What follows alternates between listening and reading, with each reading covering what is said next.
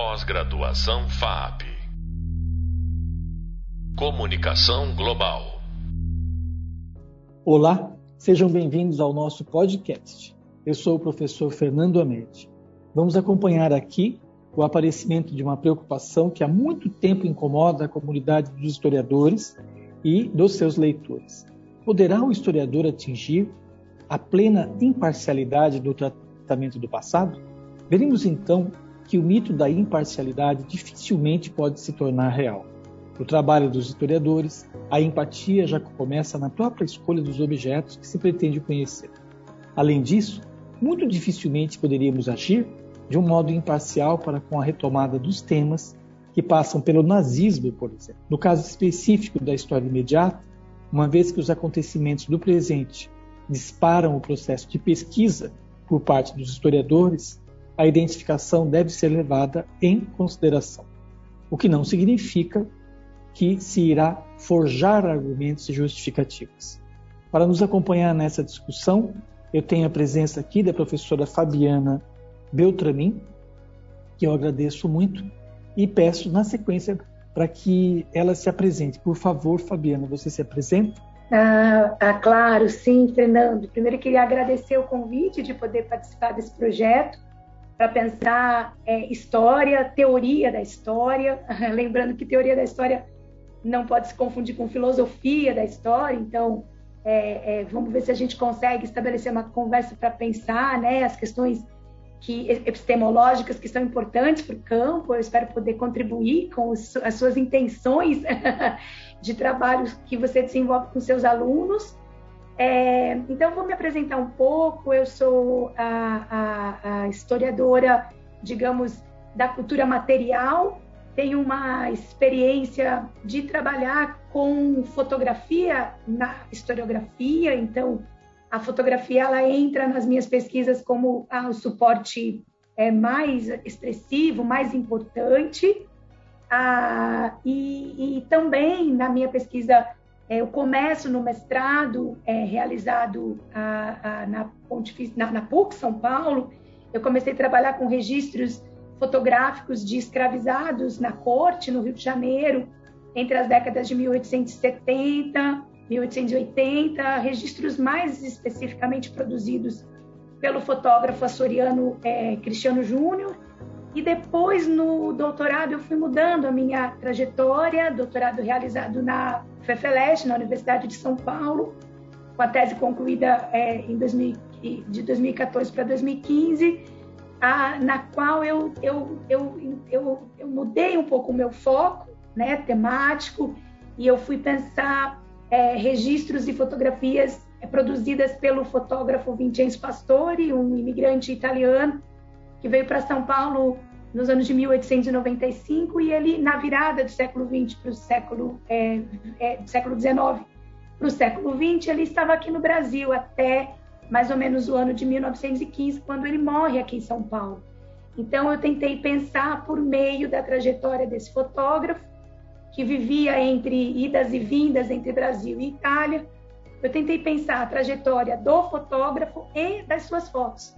Então, é uma pesquisa, eu fui é, é, me, me, formando nesse campo de pesquisas de estudos de imigração, pós-abolição, e também um olhar mais é, é, é dedicado às coleções fotográficas, que têm um trânsito interessante, que partem de coleções familiares e particulares, e depois elas migram, né? elas se deslocam e elas se tornam coleções apropriadas por instituições privadas, porque todo o material fotográfico do Pastore, ah, ele ficou durante mais de 90 anos guardado pela família.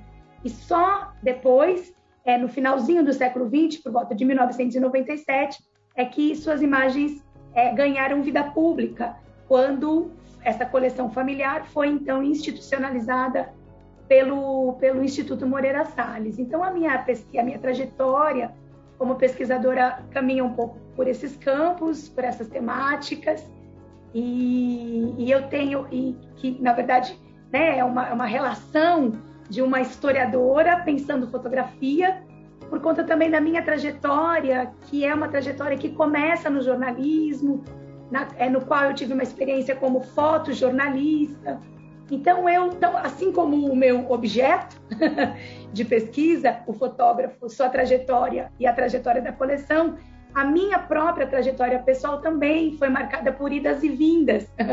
Engraçado isso, né? Como muitas vezes pesqui... a, vida do pesquisador se, se é, ela, ela, acaba é, muitas vezes é, é, parecendo muito com as suas escolhas é, temáticas e conceituais e acadêmicas, né? Porque eu também tenho essa trajetória de idas e vindas. Eu começo no jornalismo, me interesso por fotografia, atuo como fotojornalista e depois eu migro. depois eu vou para o estudo da história e por isso, então, essa, essa escolha, né, é, por excelência, desse, da visualidade, da cultura material, né? Então, acho que uhum. foi mais ou menos isso que você me perguntou um pouco, né? Foi, então, eu sim, tenho uma... primeiro lugar, então, é. É, então, eu tenho uma trajetória, uma formação como, jornal, como, como jornalista, bacharelada pela, pela é, Casper Libero, e depois eu caminhei para pós-graduação, mestrado e doutorado na história social. Sim. Bom, primeiro, parabéns né, pela trajetória, mas também, é, Fabiana, veja bem, essa minha disciplina é História Imediata, mas ela está dentro de uma pós que está tá implicada com jornalismo também. Então, no meu material como, como um todo, muitas vezes a gente vai conversando sobre isso, quando começou por exemplo, a, o Pierre Nora, lá no Retorno do Fato, quando ele, quando ele coloca na década de 70 da necessidade dos historiadores retomarem o fato, né? E, e assim, e uma coisa que eu gostaria nessa também de, de perguntar para você, porque cai muito bem no, no espírito aí dessa desse nosso podcast, né? Que é o seguinte, assim, que aqui tá, na minha apresentação eu falei da empatia, que, que é o mito da imparcialidade. Aí eu te pergunto, é possível, Fabiana, é, a, gente, a gente ficar imparcial frente às fotografias da escravidão do 19 brasileiro? É, bem, é, essa é uma questão que atravessa né, os nossos debates é, sobre teoria de história, né? a questão da, da, da, de uma possível neutralidade, imparcialidade, né? Eu acho que é, responder sobre a fotografia vale para pensar qualquer tipo de fonte, né? Qualquer tipo de fonte, o historiador ele tem que estar tá, é, munido, ele tem que estar tá, é, é, é, instrumentalizado, acho que essa é uma boa palavra, ele tem que estar tá instrumentalizado e, e, e tendo uma metodologia é, rigorosa no sentido de, de que a gente sabe é, é, é que uma suposta neutralidade é, traz discussões sobre é, a escola, né, uma, uma, visão talvez até positivista da história, né, uma visão que nos colocaria diante de um, do, de um conceito de história que na verdade já foi até superado, né? Essa história que se dizia ou que se queria imparcial, neutra, que acreditava que as fontes falavam por si, tudo isso já foi é, é, superado, né? Claro que teve uma importância muito grande quando a história vai se é, afirmar e também se firmar como um campo é, intelectual, um campo de pesquisa, né? Mas hoje a gente sabe que é, é, é a neutralidade pura, essencialmente é, é, como parte né, de um resultado final de uma pesquisa, de um produto histórico, seja uma tese, um artigo, é algo que a, a, a, a gente já não acredita mais. No entanto, é, eu também, como pesquisadora, também não posso afirmar que o historiador, o investigador, diante de qualquer fonte, seja uma fotografia, um, um documento é, é, oficial, uma fonte, um manuscrito, um jornal, uma revista, é claro que é, a gente também tem que saber que o historiador, o investigador, ele, ele está munido, instrumentalizado com teorias e ferramentas conceituais e teóricas para que ele faça a, a, leitura crítica das fontes, seja uma imagem ou não, ou um texto escrito. Então, a, a, gente sabe que a neutralidade, a imparcialidade, é, é, elas, elas, elas, elas são impossíveis de se alcançar.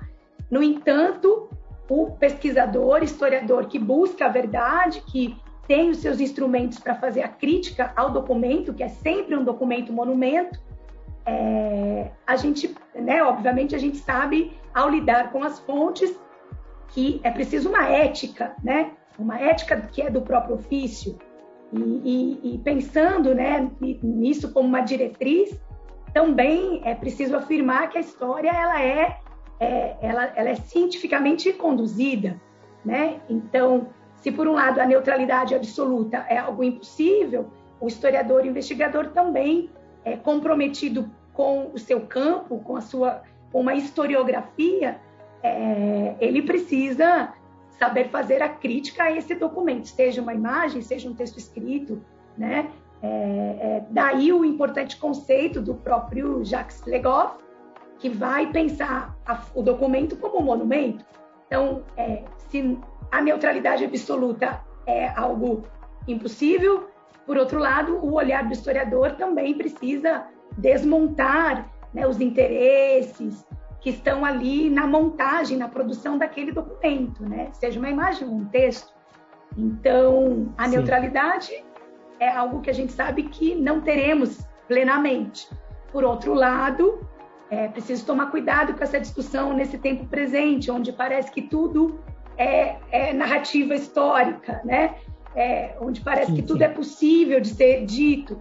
Então, é preciso lembrar que os historiadores, os intérpretes da história, nós temos a nossa pertinência empírica, né? Nós temos é, é, as nossas, as no, os nossos compromissos, nós temos um campo é, de profissionais que avaliam a, a, o nosso trabalho e, portanto, obviamente, há que se ter ali né, uma crítica a, a, nesse momento de, de lidar com as fontes, né, de entender que é, o, o Coselli que ele dizia que a fonte é o veto do historiador, não é?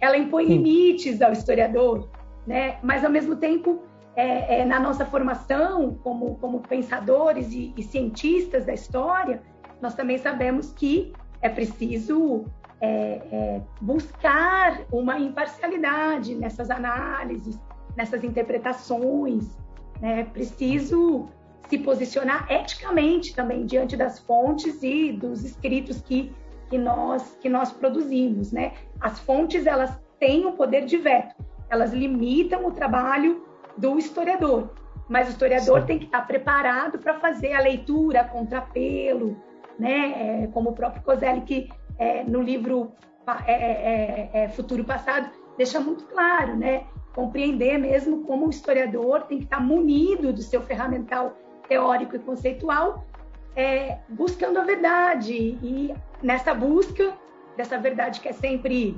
parcial, é, temporária, né? Porque estamos sempre sujeitos a, a, movimentos revisionistas também, a reatualizações, digamos assim, né, dos nossos pressupostos e parâmetros.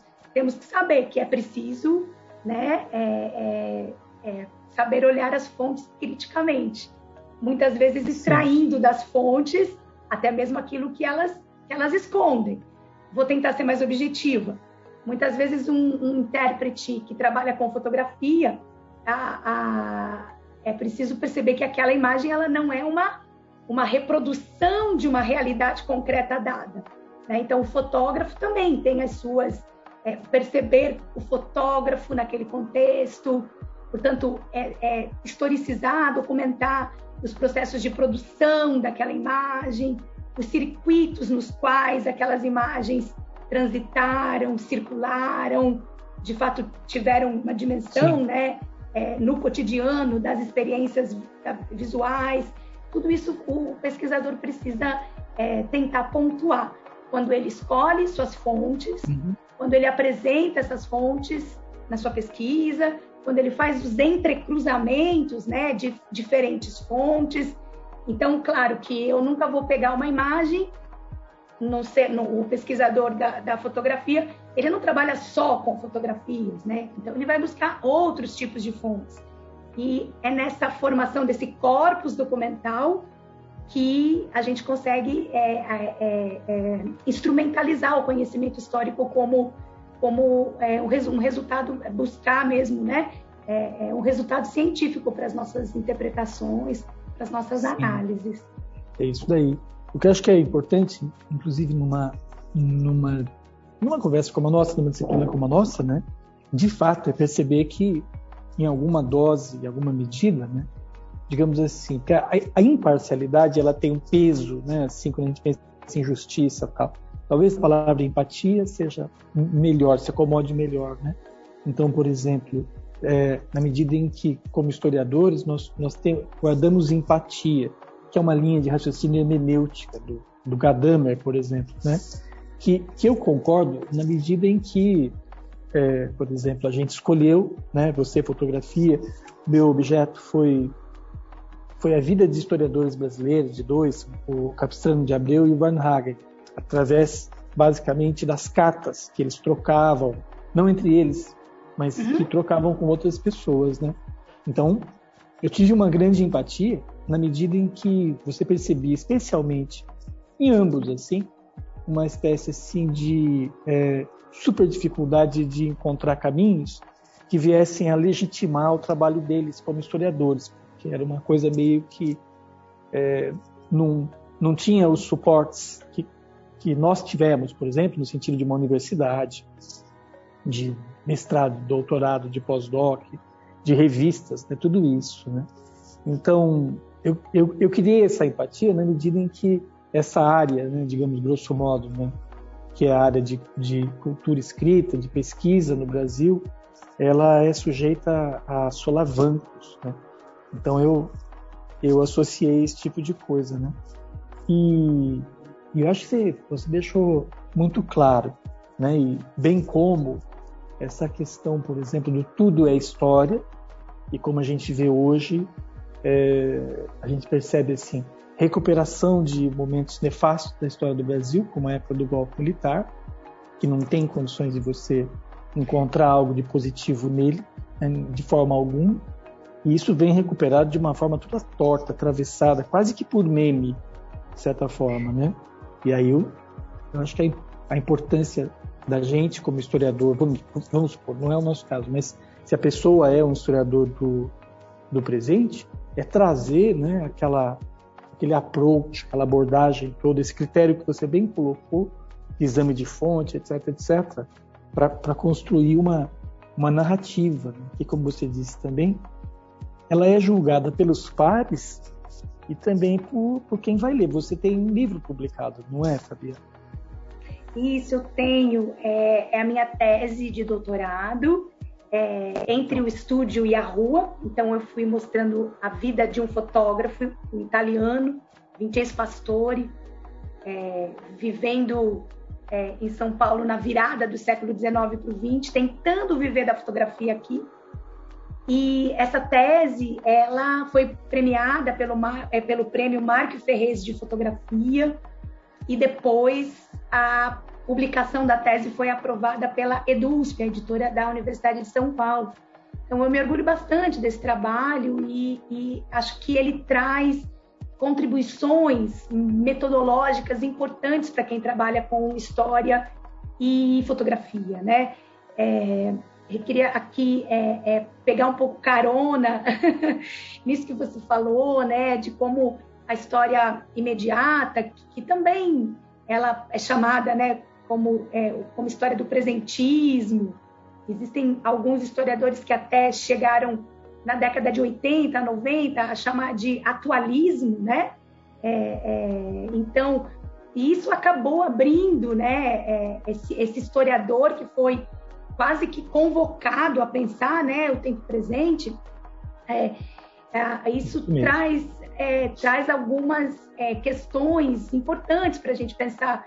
É, o Pierre Nora, ele também vai dizer que, você acabou de citá-lo também, é, ele diz que, que, no, que, a história, a partir de, das décadas, né, depois da sua crise, né, do paradigma moderno de história, crise essa que começa ali, por volta né, dos anos 80, com a, com a queda do Muro de Berlim, depois com o fim da ex-União Soviética, em 1991. Então, esses acontecimentos da vida concreta também mostram para a gente como o próprio conceito de história também tem a sua historicidade e foi se transformando, né? Então, essa história do presentismo, essa história imediata, ela abriu caminhos para a história narrativa. Nós chegamos, nós historiadores chegamos até é, é, é, a ser acusados de estarmos né, confundindo história com literatura. Então, é, eu acho que os efeitos disso, se você quiser, eu posso falar um pouco depois desse, desse dessa, do conceito de história se modificando no tempo, né? É, para pensar um pouco na questão do, né, daquilo que o Artog coloca como regimes de historicidade, né? Entender as coisas nas suas múltiplas temporalidades e correlações do tempo, né? Passado, presente e futuro. Mas voltando para não me perder. É, é, então, a, a, partir desse momento que a, o paradigma moderno de história entrou em crise, abriu-se o caminho para a história imediata. E a história, a narrativa, volta a ganhar um peso muito grande.